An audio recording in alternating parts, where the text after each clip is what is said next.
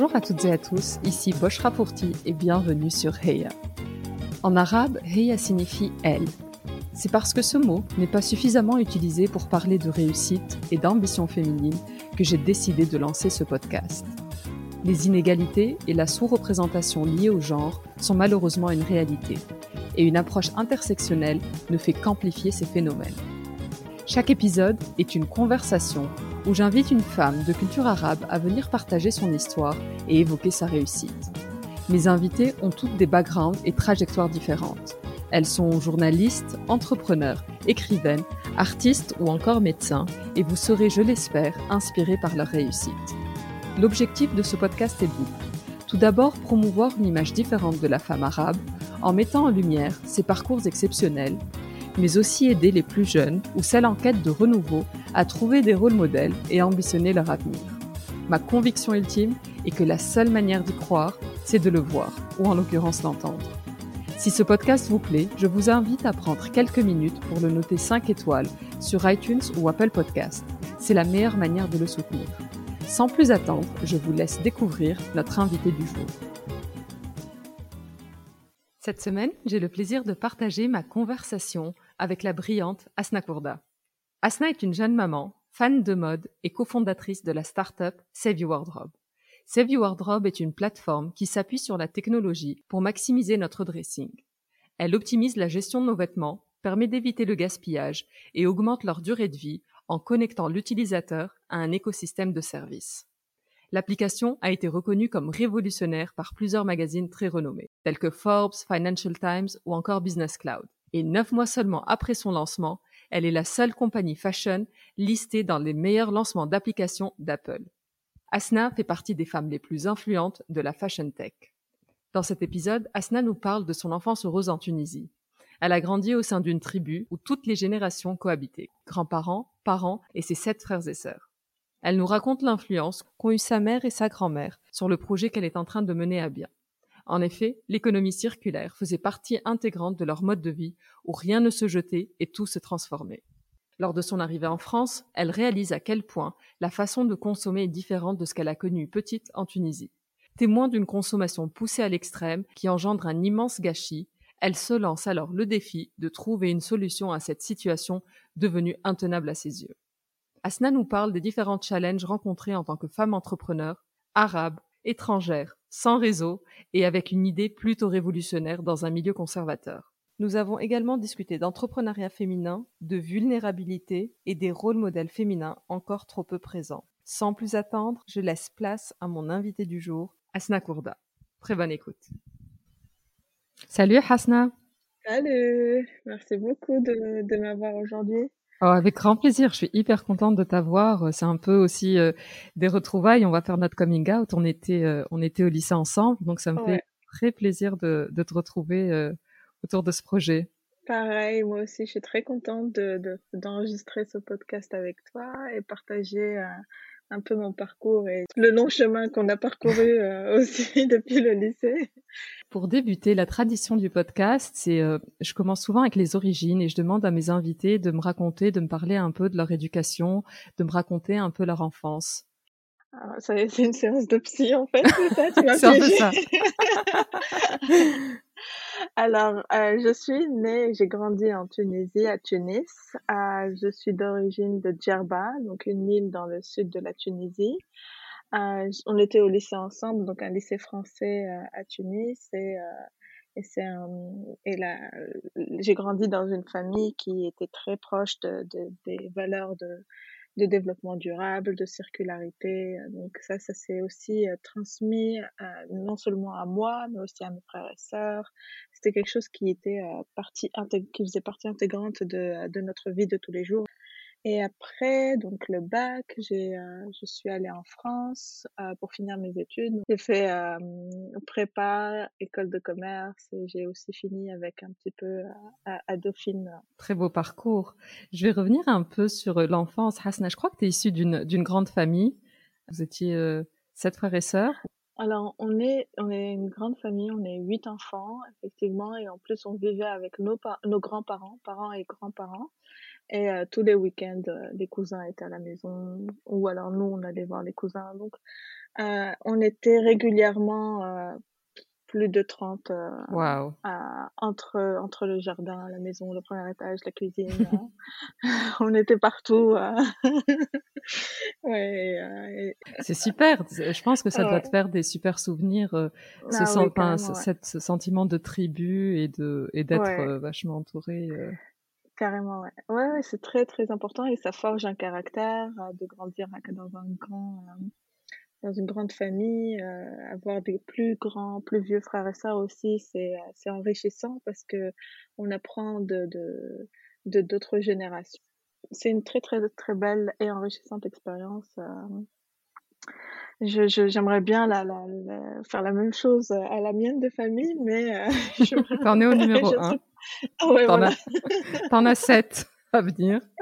Mais ma mère à mon âge, elle devait elle devait avoir euh, déjà fini.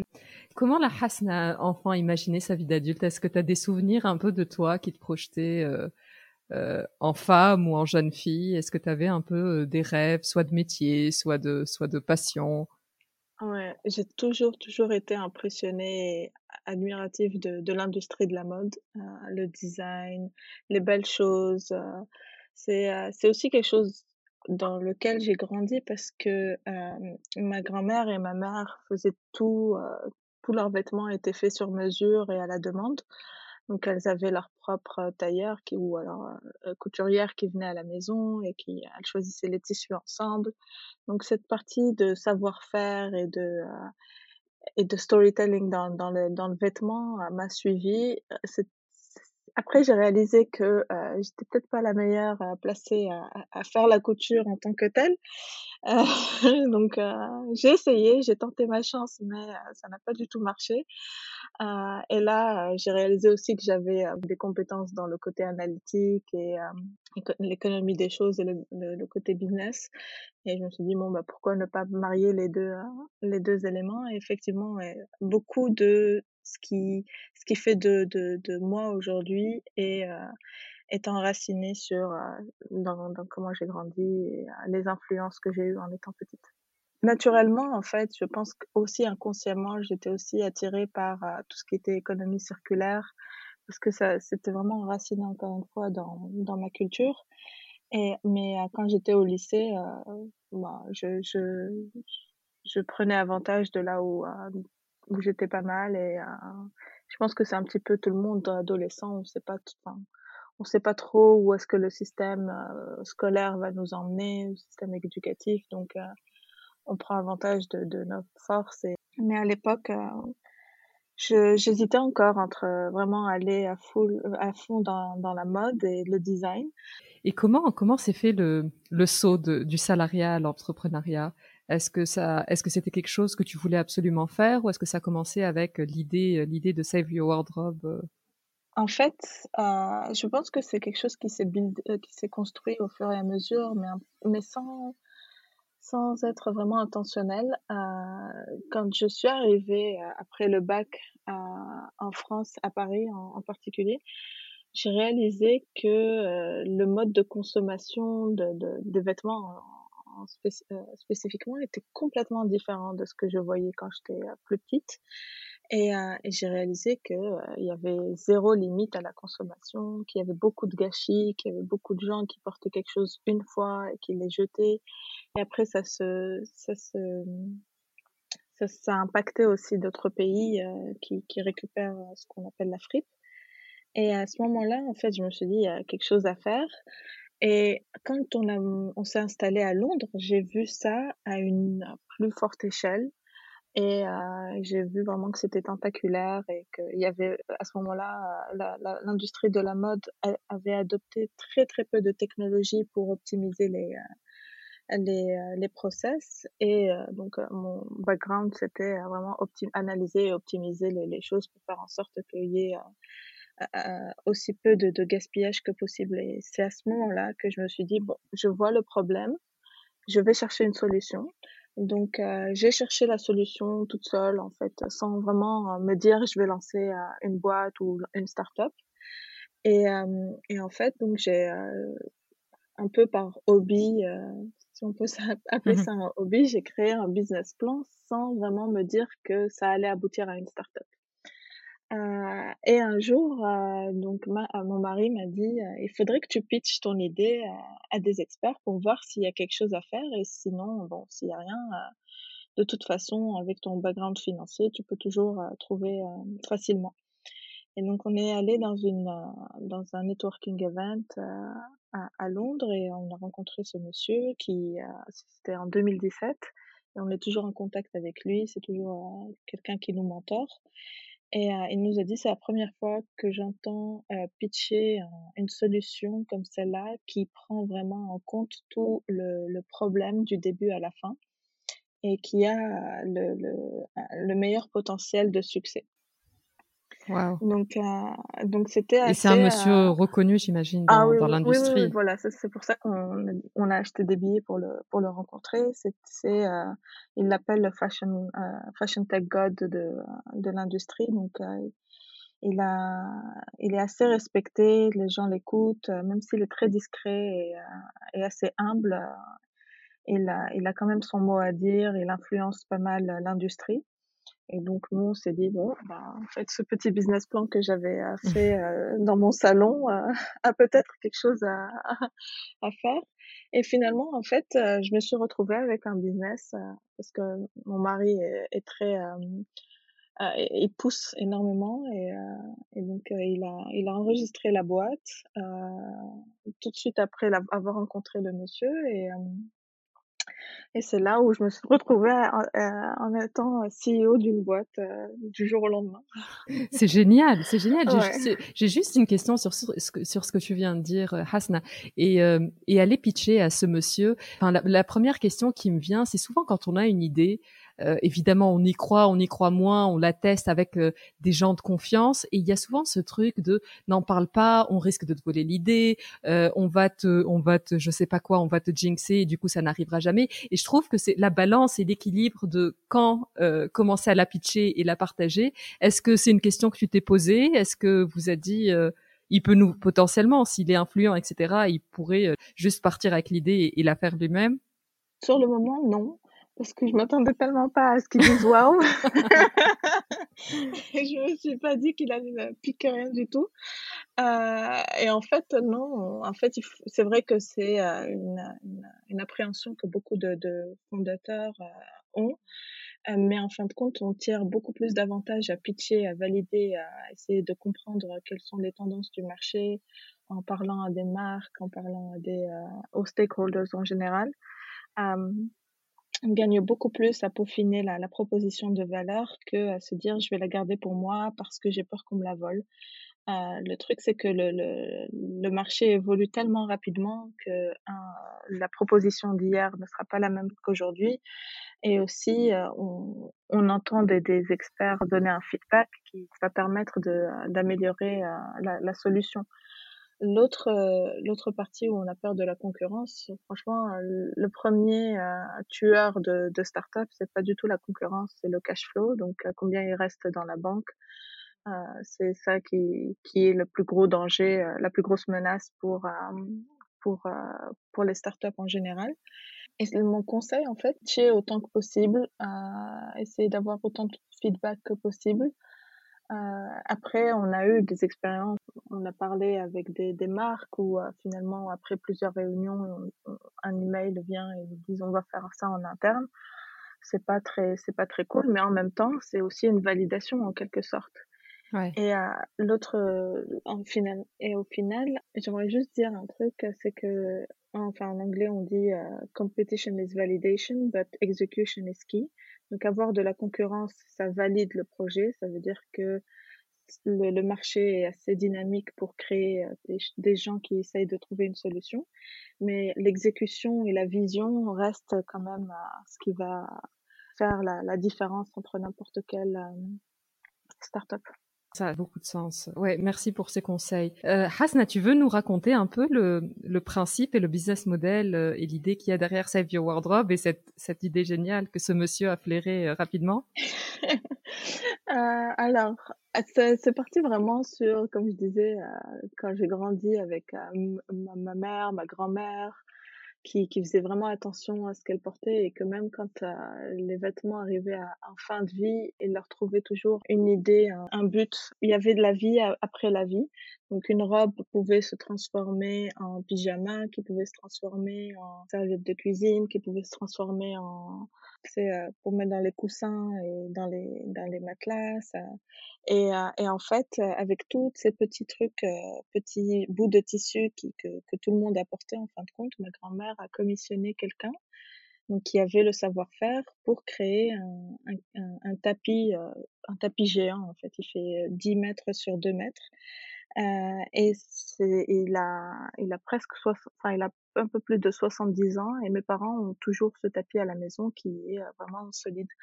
Donc ce côté euh, circulaire a beaucoup inspiré, m'a beaucoup inspiré pour créer CV Wardrobe. Et l'idée, c'est ajouter de la technologie dans, dans, cette idée. Quand ma grand-mère, elle avait le, le mode de vie qui, qui pouvait euh, lui permettre de faire tout ça, j'ai réalisé que nous, euh, il n'y avait aucun moyen qu'on qu'on coupe nos petits vêtements en petits tapis. Mais par contre, ce qu'on a et ce qu'elle n'avait pas, c'est vraiment toute cette technologie comme euh, l'intelligence artificielle, machine learning, reconnaissance d'image, etc. Et je me suis dit que si on mixait les deux, on pouvait avoir une plateforme qui connectait le, les consommateurs avec ceux qui possèdent le savoir-faire, donc euh, tout ce qui est réparation, retouche, euh, donation responsable, revente, peut-être même location dans le futur de vêtements, et, euh, vraiment euh, mettre de la technologie à tous les niveaux de ce qui se passe après la transaction. Donc après qu'on ait acheté quelque chose, qu'est-ce qu'on peut faire pour maximiser euh, notre euh, notre dressing et faire en sorte que on ne, on ne jette rien à la poubelle ou alors euh, qu'on trouve des, des, des, étapes créatives pour éviter euh, que les vêtements finissent dans la nature. Génial. Ça paraît tellement évident et tellement le truc à faire qu'on se dit comment on l'a pas fait avant et comment personne a, ne s'est vraiment posé le problème et essayé de le résoudre avant. Je pense qu'il y a deux choses qui pourraient expliquer. Un, le focus sur la consommation euh, c'est euh, bon, même en Tunisie, on est devenu une société de consommation, mais à l'époque, euh, on l'était un petit peu moins.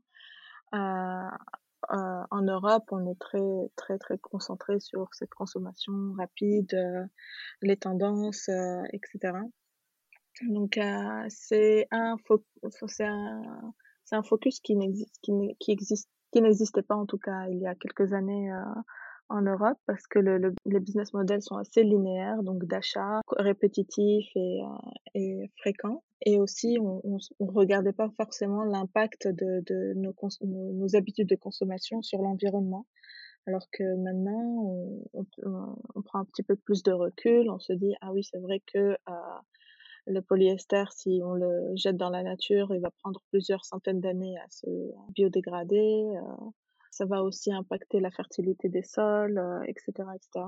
Maintenant, les, les marques doivent trouver euh, d'autres sources de revenus quand euh, et spécialement après après ce, ce, lockdown donc après qu'on ait été confiné que les boutiques ont été fermées les marques ont beaucoup beaucoup de mal aussi à, à se connecter avec leurs consommateurs pour les pousser à acheter quand c'est pas vraiment le moment d'acheter Hasna, euh, Save Your Wardrobe, c'est à l'intersection entre la mode et, euh, et la tech. Tu es à Londres, donc tu as lancé la start-up à Londres. T'es pas du milieu de la mode, c'est un milieu qui est assez, qui est assez fermé. En plus, tu n'es pas natif d'ici, tu es euh, immigré ou expat, ou je ne sais pas comment on appelle. Ton projet révolutionnaire, il challenge, c'est ce qu'on disait, le modèle standard de multinational et de fast fashion. Comment tu as réussi à t'imposer? C'est une excellente question parce qu'effectivement, je suis la petite arabe qui est arrivée avec ses bagages et qui s'est dit hum, il est temps de nettoyer l'industrie. euh, mais en fait, euh, je pense que ça, il y a de la persévérance derrière et aussi une autre qualité que chaque fondateur doit avoir, c'est de la résilience. Parce qu'effectivement, là, euh, on en parle euh, et, et c'est beaucoup de challenges tous les jours. C'est c'est vraiment, on se réveille le matin en pensant que on, on va faire ça, ça et ça, mais il y a plein de trucs à régler qui, qui nous tombent sur la tête qu'on qu'on n'anticipait pas et qu'il faut régler de manière urgente. Donc euh, oui, la, la, je suis arrivée avec euh, une, une réflexion et une attitude de consommation qui est complètement différente. Mais après, il faut euh, y aller doucement en fait.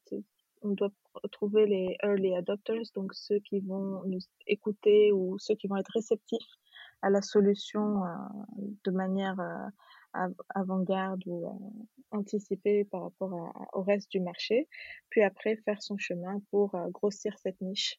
Euh, le, le, truc qui est génial à Londres, c'est que les gens sont ouverts d'esprit quand il s'agit de d'éléments extérieurs à, à l'industrie. Donc, en arrivant avec des, des, des principes d'économie circulaire dans une industrie qui est très qui est très dans le storytelling, les émotions qui sont partagées via le via les vêtements qu'on porte et le, le sentiment qu'on a, l'expression aussi euh, de, de individuelle via les, les tenues, euh, c'est euh, c'est quelque chose qui est très très important. Donc arriver avec une tech qui est perçue comme froide peut être soit mal pris par les anciens, mais aussi vu comme quelque chose qui est très euh, qui, qui, qui futuriste par, euh, par les gens euh, qui sont euh, qui regardent dans le futur, donc qui veulent changer l'industrie.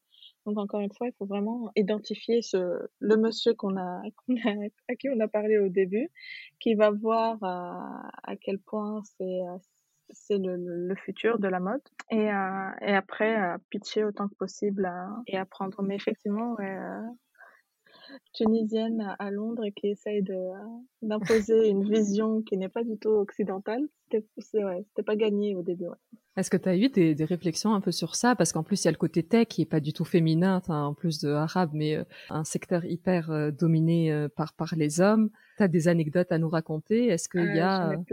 Tu peux nous en raconter une ou quelques-unes? Au début, quand on parlait de l'économie circulaire, du développement durable, on nous prenait pour des hippies euh, qui veulent sauver le monde, euh, qui fument le... Enfin, je fume pas du tout, mais... La moquette qui fume le, ouais, Voilà, qui fume le... exactement. Et après, en fait, donc, ce qu'on a dû faire, c'est montrer les chiffres. J'avais vraiment l'impression de comploter euh, pour sauver le monde. Euh, parce que je cachais le côté développement durable et je montrais le, le, le modèle financier qui était très viable euh, et qui, euh, qui générait énormément de d'argent parce qu'il était réfléchi d'une manière circulaire et euh, aussi comme une plateforme. Donc ça incluait tous les acteurs de, de l'industrie. Et à ce moment-là, on commençait à nous prendre un peu plus au sérieux. Euh, on a aussi rencontré euh, une dame euh, qui, qui était très vraiment traditionnelle dans, dans comment l'industrie de la mode marche, dans la consommation. On lui a pitché l'idée, elle nous a dit mais ça, ça ne marchera jamais. La, la, mode, c'est euh, les émotions, c'est froid, ça, ça ne me parle pas et tout. on, on, a réussi à la, à la contredire. Et c'est super, il faut, il faut de la résilience aussi parce que tu dis cette femme elle est respectable, etc. On pourrait rentrer, pleurer un bon coup et se dire, euh, bah en fait, euh, on avait tort. Et exactement, il faut vraiment être résilient et y croire et s'entourer des personnes qui y croient aussi parce, parce que c'est un job qui est assez solitaire c'est, ça isole aussi. 24, enfin, H24, on est dessus. Donc, on a, on a moins de temps pour voir les amis, moins de temps pour se sociabiliser. Donc, ça, c'est un peu comme euh, être maman aussi. Bien sûr, c'est ton donc, deuxième bébé. On a un deuxième bébé. Euh, exactement, on a un bébé, euh, on doit s'en occuper. Et, et là, pour le coup, il y a plein de gens qui nous regardent et qui nous scrutinent pour, pour voir si ça va marcher ou pas. Après, dès le moment où on trouve ce qu'on appelle product market fit, c'est un moment magique où euh, le produit trouve son marché. Hum, c'est un instant dans, dans, dans la vie d'une entreprise, d'une start-up qui, euh, qui change le rythme de croissance, qui change aussi la donne, la, crédibilité aussi. Donc, euh, il y a plein de trucs pour les fondateurs où ils doivent se dire, c'est pas parce que quelqu'un a dit non, j'y crois pas, que tout le monde, tout le marché va, va avoir la même chose. Et puis, le truc final, c'est vraiment les consommateurs, l'utilisateur, qu'est-ce qu'il va dire. Donc, euh, on peut oublier tous les experts de l'industrie. Euh, si on a une bonne, euh, une bonne base de consommateurs ou d'utilisateurs qui, qui sont à fond et qui sont prêts à payer, à ce moment-là, tout le monde se tait. Et vous êtes combien dans l'équipe aujourd'hui, Hasna? Donc, tu as commencé toi, et là, vous êtes combien? Là, on est, on est une petite vingtaine. Entre Londres, Lisbonne et Tunis. C'est génial. Est-ce que est-ce que tu as le sentiment que pour, pour être là où tu es aujourd'hui, tu as dû fournir davantage d'efforts que, que les autres pour prouver un peu ta légitimité de d'être étrangère, arabe, femme Absolument. Euh, ouais. Ah ouais. ouais. moi j'ai la totale en fait. Tu as, toutes les étoiles là. Alors, le fait euh, d'arriver comme une fleur euh, étrangère, euh, immigrée ici sans vraiment de connexion, c'est pas forcément quelque chose qui est qui est facile parce que les autres les autres entrepreneurs ont forcément leur leur réseau de d'école ou le réseau de leurs parents. Donc ça, ça aide énormément. Nous, on était vraiment juste mon mari et moi, on est arrivés comme des fleurs. Après, ouais, c'est être une femme, c'est c'est positif parce que tu vois, on est capable de faire beaucoup plus que n'importe quelle autre personne, on est euh, très bien organisé, mais la perception d'un entrepreneur féminin est toujours ou une entrepreneur féminin féminine est toujours euh, mal perçue parce que euh, c'est c'est dominé par les, les de vieux hommes blancs qui, qui sont là depuis depuis très très longtemps et euh, n'importe quel changement qu'on propose euh, va être pris un petit peu plus avec des pincettes ou avec moins de, euh, de facilité. Après, en fait, il n'y a que 2% de, de, boîtes dirigées par des femmes qui reçoivent de, de l'investissement. C'est vrai, c'est dingue ça. Je savais que c'était très faible, mais je me rendais pas compte de, 2%, 2% c'est un peu choquant, ouais. Globalement, hein, pas juste. Ouais, ouais, ouais, bien sûr. Mahdi, ton mari, est le cofondateur de Save Your World Road. T'as pas, t'as pas douté parce que travailler avec son mari, euh, pas toujours évident. Et en plus, il y a eu la pandémie entre temps, donc travailler de la maison avec son mari euh, bloqué à la maison, comment comment ça se passe? Bah en fait, ça se passe plutôt bien euh, parce que Enfin, je te hein, je sais. Euh, pour l'instant, euh, ça, ça, se passe assez bien parce qu'on est vraiment aligné sur euh, la vision et sur l'exécution. Et lui, il gère le côté tech de la boîte. En plus, ce qui est cool, c'est que justement, le lockdown, si on était deux cofondateurs séparés, on aurait eu un petit peu beaucoup plus de mal à communiquer, à se, essayer de se rencontrer. Mais là, on, on vit tous les deux sous le même toit. S'il y avait un truc, Hasna, que tu pouvais faire différemment, si tu pouvais revenir en arrière, ce serait quoi? La vision des autres sur le côté entrepreneuriat féminin, c'est leur vision à eux, c'est pas forcément la vérité. Donc, euh, je réalise maintenant que la partie euh, pitcher quand on est une fille et pitcher quand on est un garçon, euh, c'est vraiment ridicule en fait. Dans quel sens? Dans le sens où je vois des propositions qui sont valuées à plusieurs millions quand il n'y a rien du tout. L'entrepreneur masculin aura aura plus de crédit ou sera mieux écouté. Est-ce que tu sens que ça change? Est-ce que, est que tu vois une évolution ou est-ce que non, pas vraiment C'est euh, toujours ce genre de, réaction en face? C'est euh, l'évolution elle n'est pas positive malheureusement donc avant le confinement euh, l'investissement fait chez les femmes était de femmes fondateurs était de 3% et maintenant il est de descendu à 2% donc euh, l'évolution, elle n'est pas, elle est pas dans le bon sens. Ouais, et j'imagine qu'il y a moins aussi de femmes qui se lancent dans l'entrepreneuriat parce que parce que la pandémie a impacté les femmes et qu'elles ont moins euh, moins la capacité de se lancer parce que et des enfants parce que et financièrement elles sont plus impactées euh, donc elles se font avoir. Ouais, complètement. Ouais. le Ouais, l'impact se fait plus ressentir chez les femmes. La, la, la, la pression sur les femmes de, de gérer leur famille est beaucoup plus importante. Et ce qui est triste, c'est que euh, on est totalement capable de jongler tous les tous ces aspects et même euh, le, faire vraiment haut la main. Moi, je me souviens euh, au début de CV Wardrobe, mais les plus gros deals, je les ai signés en changeant des couches, en nettoyant des, des les menti avec du euh, avec euh, du vomi sur le t-shirt et euh, les cheveux que j'ai pas pu coiffer depuis depuis plusieurs jours. Donc on est très très capable de multitask et de réfléchir à plusieurs choses et, et, en plus on est tellement plus efficace. Moi je me souviens quand j'étais quand j'étais au début, euh, j'arrivais à faire une journée de travail en deux heures pendant que le petit faisait sa sieste. N'importe quel autre mec, déjà, il, galérait peut-être à changer la couche et à avoir un téléphone, à, être en call en même temps.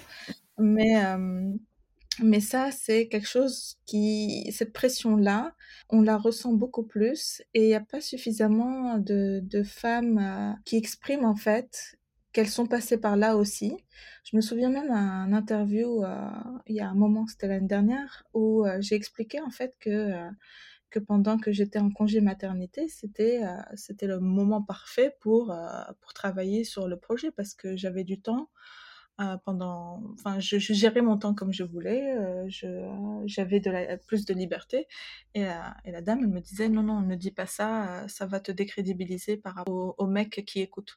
Mais en fait, non, il faut qu'on ait plus de, femmes qui expriment. ouais, moi j'ai réussi à fonder une famille, j'ai réussi à jongler enfin plusieurs, plusieurs enfants, une carrière qui a du succès. C'est, des histoires qu'on n'entend pas suffisamment et qui nous encourage pas à vraiment à se lancer. On est plus que capable de le faire et euh, j'aimerais beaucoup écouter. Et d'ailleurs, ton, ta série de podcasts euh, va certainement répondre à, à ce besoin. Euh, d'écouter des femmes qui ont, euh, qui ont des ambitions et qui savent s'organiser ou qui ont réussi à, à gérer euh, leur vie privée et professionnelle de telle sorte que leur projet a été couronné de succès.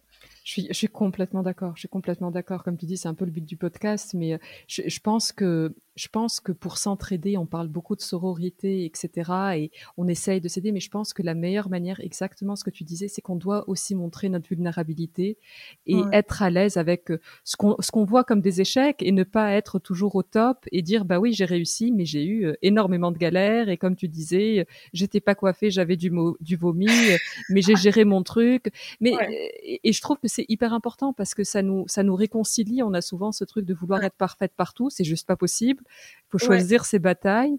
Et, et, et c'est en entendant ça que, que ça donne le courage à d'autres de se pousser. Et je pense que des personnes un peu moins résilientes ou qui doutent plus ou qui sont plus jeunes vont lâcher le morceau plus rapidement parce qu'elles se disent bah non je peux pas moi je peux pas. Et euh, et donner le biberon à mon fils et ne pas être coiffée pour pouvoir répondre à ça. Bah si fais-le et c'est pas grave. bah et tu mets pas ta caméra et personne ne doit te challenger pour ça. Exactement maintenant qu'on travaille à distance euh, juste mets ton micro et euh, et en fait au contraire je pense aussi que le, la partie où, où, les femmes ont plus de pression, c'est qu'elles doivent en faire deux fois plus que n'importe quel autre contrepartie masculin ou, euh, ou n'importe quel autre euh, gender euh, pour prouver qu'elles qu'elles arrivent à faire qu'elles et en plus une fois qu'elles sont arrivées à faire tout on les appelle à chez comment chez c'est le l'expression qui disent want it all. On, on, les critique pour vouloir avoir la carrière ouais. la ouais donc moi, je pense qu'il faut vraiment euh, oublier ce, ce, ou alors se défaire de ces chaînes et, euh, et d'y aller euh, en étant confidente. Et ça a marché, ça a marché, ça n'a pas marché, ben, ce sera toujours une leçon pour la suite de la carrière. mais mais faut faut donner plus de voix à ces femmes qui et les, les mettre en confiance aussi pour qu'elles puissent partager leurs histoires parce que c'est pas forcément facile de dire oui je, je me suis mise en en, en, congé maternité pendant un an et, euh, et finalement euh, j'étais une maman, bah ouais, c'est quelque chose à faire aussi. Hein. Exactement, et, et, ton cerveau sera un peu plus lent euh, les premiers mois de ton retour et c'est pas grave, et tu iras moins vite et c'est pas grave, tu as donné la vie et, et en, ouais, je, je, suis complètement d'accord. Oui, et, et, en fait, euh, le, le, truc aussi qu'on oublie, c'est que être une maman, ça te donne les, les ça te remet les priorités à ça t'aide à, à, prioriser euh, d'une manière beaucoup plus efficace que n'importe quelle euh, euh, expérience. Complètement. Euh, tu, tu, es beaucoup plus efficace, tu sais que tu as ce, ce temps pour faire les choses et puis et tu le fais quoi. C'est il y a il faut donner plus confiance aux jeunes générations aussi, de d'assumer qu'on puisse avoir les deux, ou même si elles choisissent de, de, stopper leur carrière juste pour s'occuper de leur enfant, il ne faut pas euh, faut pas juger non plus. Euh, euh, il y a, y a tellement de, de, de, ressources chez euh, féminines que qu'il faut les faut les mettre en avant et, et leur et leur paver le, le chemin pour qu'elles puissent puissent être confiantes plus tard dans leur propre carrière. Exactement, exactement. Et accepter nos, nos faiblesses ou nos failles et ne pas avoir honte de les montrer parce que ça devient des forces dans d'autres situations et, et, et, en inspirer d'autres. Je pense que c'est la meilleure chose qu'on puisse faire, c'est inspirer les plus jeunes et leur dire et leur dire d'y aller. Carrément. Et franchement, euh, moi, j'ai une admiration totale sur toute femme qui se lance dans, dans ça et qui se casse la gueule et qui se relève. Euh, c'est euh, c'est pas une question d'avoir des faiblesses ou d'avoir des forces, mais de savoir comment euh, comment euh, pallier justement ces faiblesses-là ou les obstacles, comment les contourner.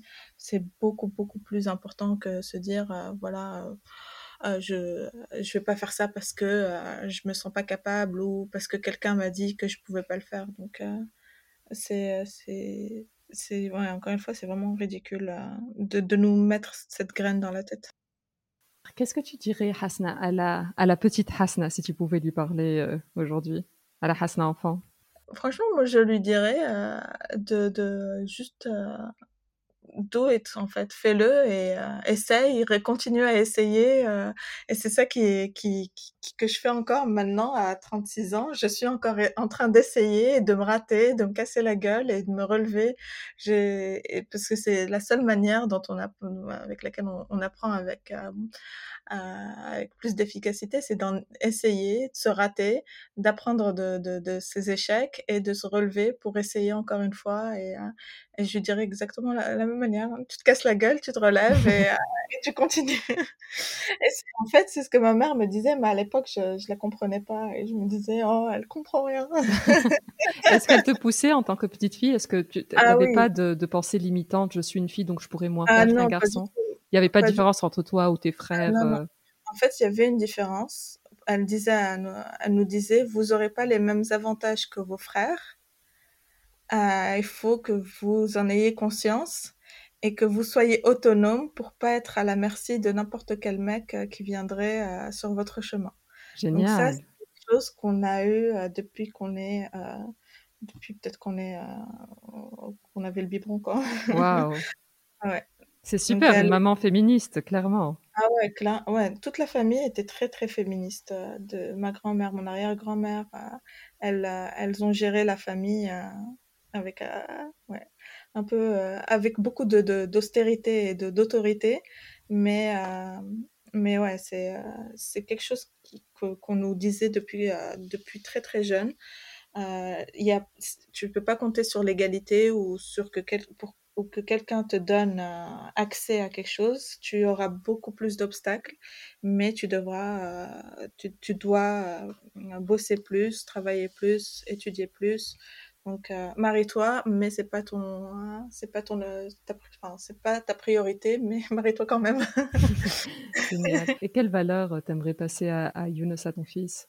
Franchement, la même chose. Je veux qu'il ait conscience aussi de, de ses inégalités et qu'il a, D'ailleurs, je pense qu'il en a conscience. je veux qu'il sache aussi que c'est euh, que c'est un monde qui a été fait par des hommes pour les hommes et que euh, son, objectif à lui, c'est euh, de, de, de, casser le système ou, ou en tout cas de le il a la responsabilité, toutes les jeunes générations ont cette responsabilité de reconstruire sur des bases plus saines euh, le futur qu'ils veulent euh, qu'ils veulent voir. Donc euh, et c'est assez impressionnant parce que les jeunes de moins de voilà de moins de 25 ans l'ont bien compris ça aussi. Et ils sont en train de manifester ils sont en train de de, s'exprimer pour dire que voilà c'est il y a plein de trucs toxiques qu'on nous a qu'on nous a appris on aimerait changer les choses et et la génération de nos enfants vont être aussi très très impliqués dans, dans ces changements-là. Hasna, la dernière partie du podcast, c'est, euh, j'appelle ça la shakshuka. Ma mère a appelé ça la shakshuka. C'est un peu le, le, questionnaire de Proust revisité. Donc le but, c'est euh, je te pose des questions et c'est de répondre au tac au tac. Est-ce que tu as une devise? Alors j'avais, j'ai eu une devise que j'ai appris quand j'étais euh, quand j'étais en école. C'est aller doucement n'empêche pas d'arriver. Donc j'ai adoré. J'adore. Ouais, je, suis une des plus grosses flemmardes et je me dis si je peux si je peux faire les choses à ma manière et ça m'empêchera pas d'arriver et, et je trouve que c'est aussi quelque chose qu'on rencontre de manière quotidienne au niveau de la startup, c'est que on se casse la gueule tous les jours, mais ça ne nous empêchera pas d'arriver à notre à, à, mettre en place notre vision ou la mission du, du, du, de, la, de la boîte. Super. Un livre? J'en ai plein. Euh, j'ai beaucoup, beaucoup, beaucoup aimé tous les livres de Gary, euh, Romain Gary. Euh, ou alors son pseudonyme c'est Émile Ajar, euh, La vie devant soi, euh, La promesse de l'aube. vraiment, j'ai beaucoup été marquée par ses livres et par sa philosophie aussi de vie. J'ai beaucoup aimé aussi Les âmes mortes de Gogol. C'est même si le titre est vraiment chelou, mais c'est très très très très rigolo. Mais ouais, si je devais sélectionner juste quelque chose, c'est vraiment la littérature de Romain Gary. Super. Ton plat préféré? Shakshuka. Très bien, merci. C'est dans le thème. Un lieu? Un lieu euh, euh, chez, chez, mes parents ou alors quand je peux pas rentrer chez moi, la cuisine avec les épices euh, tunisiennes. juste un moment où, où je me reconnecte avec, avec mes origines. Une couleur? J'aime bien le blanc. En ce moment, je... c'est comme un canevas euh, neutre où, tous les matins on peut euh, écrire sa page. Ouais, exactement. Euh, un vêtement, vu qu'on est dans le thème de la mode. mon pyjama. bien, très bien. je crois que c'est le, vêtement emblématique de cette année. loungewear et, et tout ce qui est confortable. Une femme que tu me recommanderais d'inviter ou que tu aimerais écouter à mon micro? J'aimerais beaucoup inviter, inviter pardon, une autre Tunisienne qui, euh, qui est basée à, Cambridge, je crois, Shiraz Nasser, euh, qui m'a mentorée euh, ouais, en automne dernier et, et, qui a elle aussi une, une compagnie, c'est plus une start-up à son niveau à elle, elle a aussi deux, deux, deux adorables petites filles. et qui lead sur un, un, truc très très dans une industrie un secteur très très très masculin et, euh, et qui arrive à, à vraiment à s'imposer. Euh. donc, euh, je pense à elle, je pense aussi à, à Mariam Borghi Balawiti, je pense à, aussi à des étudiantes, Sanda Ben Abdallah, euh, qui, euh, elle me donne, à chaque fois que je la vois, je la rencontre, elle me donne vraiment beaucoup d'espoir sur, euh, sur la génération qui va venir. Elle vient juste de finir ses études, hein. donc elle est fraîche out of the. Euh, et euh, ouais, j'ai une liste longue, euh, mais, je pense que mon top 3, ce serait, ce Super. Super. Quelles sont les, les, prochaines étapes de Save Your Wardrobe? Qu'est-ce qu'on peut, qu'est-ce qu'on peut te souhaiter? Euh, là, le, les prochaines étapes, c'est après avoir validé le côté consommation, consommateur de, de l'application, on aimerait aussi euh, voir euh, comment est-ce que la solution pourrait aussi aider les, les marques à, à, euh, appliquer et intégrer dans leur business model tout ce qui est économie circulaire et, et, et, tout ça. Donc, c'est ce qu'on est en train d'essayer de, de, sur quoi on est en train de, de travailler en ce moment. comme ça, vraiment euh, construire cette plateforme qui est vraiment euh, inclusive de tous les acteurs et qui peuvent euh, s'entraider vers une mission vraiment de, circularité et, d'une industrie qui est un petit peu plus propre. Et est-ce que, est que les marques, elles sont ouvertes à ça? Parce qu'il y a beaucoup de greenwashing, elles sont toutes sur le papier green et, et engagées. La réalité, on sait qu'elle est beaucoup plus nuancée toi, tu, tu, tu shakes un peu the tree ici, tu, tu les mets face à leurs responsabilités. Est-ce qu'ils collaborent? Est-ce qu'ils ont été tout de suite euh, accueillants et, euh, et accepté la solution rapidement? Euh, Pas tout de suite. Il y, a, y a des pionniers qui ont tout de suite compris que le, le business model linéaire n'avait pas d'avenir. Euh, donc ces marques-là sont, sont, assez, euh, sont assez niches. Euh, ben, Farfetch, qui est un de nos investisseurs, l'a compris bien plus tôt que, que n'importe qui d'autre. Euh, on a aussi euh, pitché avant Farfetch à d'autres, mais, mais c'était, c'était, comme tu dis, greenwashing. C'était vraiment une façade et, et, on voulait éviter absolument d'être le, le, token, tu sais, pour montrer qu'on est, que la marque est en train de faire des efforts parce que nous, on, on veut vraiment appliquer, appliquer ces principes-là pour changer pour de bon le futur de la mode. Je te souhaite beaucoup de succès. Je te remercie infiniment. J'aurais pu parler encore une heure. Euh, C'était un vrai plaisir et, euh, et j'espère à très bientôt. Ouais, moi aussi, j'espère très très vite. Cet épisode de Heya est maintenant terminé. Je vous remercie sincèrement de l'avoir écouté jusqu'au bout, ce qui j'espère veut dire que vous l'avez apprécié. N'hésitez pas à le partager autour de vous, avec des amis ou sur les réseaux sociaux, c'est ce qui permet au podcast de grandir. Vous pouvez aussi le noter 5 étoiles et me laisser un petit commentaire, c'est un vrai plaisir de les lire. Si vous avez des questions ou voulez me suggérer une invitée, n'hésitez pas à me contacter sur la page Instagram Heya underscore podcast. À très bientôt.